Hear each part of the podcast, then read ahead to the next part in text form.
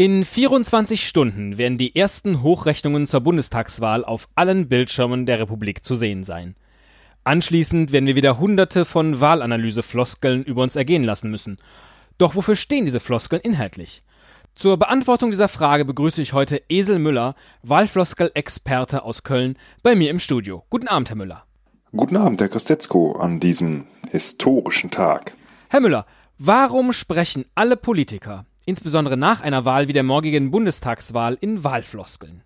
Hm, zunächst einmal möchte ich mich bei allen unseren Zuhörern bedanken, dass sie mit dem Abonnement dieses Podcasts ein eindeutiges Signal gesetzt haben. Dennoch, das ist heute nicht der Tag, um voreilige Schlüsse zu ziehen. Gehen Sie denn nicht davon aus, dass wir in 24 Stunden auf allen Radio- und Fernsehsendern von Wahlfloskeln nur so überschüttet werden? Wir sollten das Endergebnis aller Gesprächsrunden und Interviews abwarten, ob es in der Floskelbildung zu einer stabilen Mehrheit kommt. Anschließend können wir in Ruhe analysieren, was wir vor der Wahl gesagt haben. Also gehen Sie davon aus, dass wir mit Überraschungen rechnen können.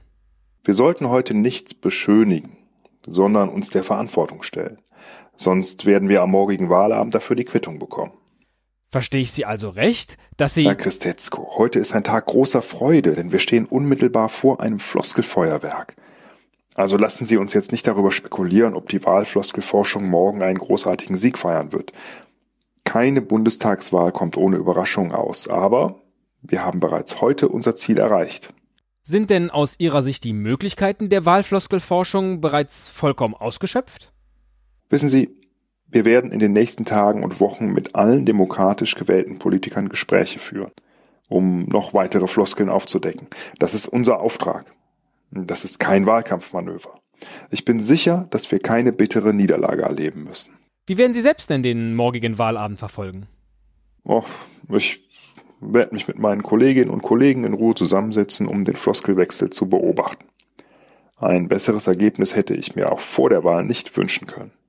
So viel von Esel Müller, Wahlfloskel-Experte. Vielen Dank für dieses aufschlussreiche Gespräch und ich gebe zurück in die angeschlossenen Funkhäuser. Música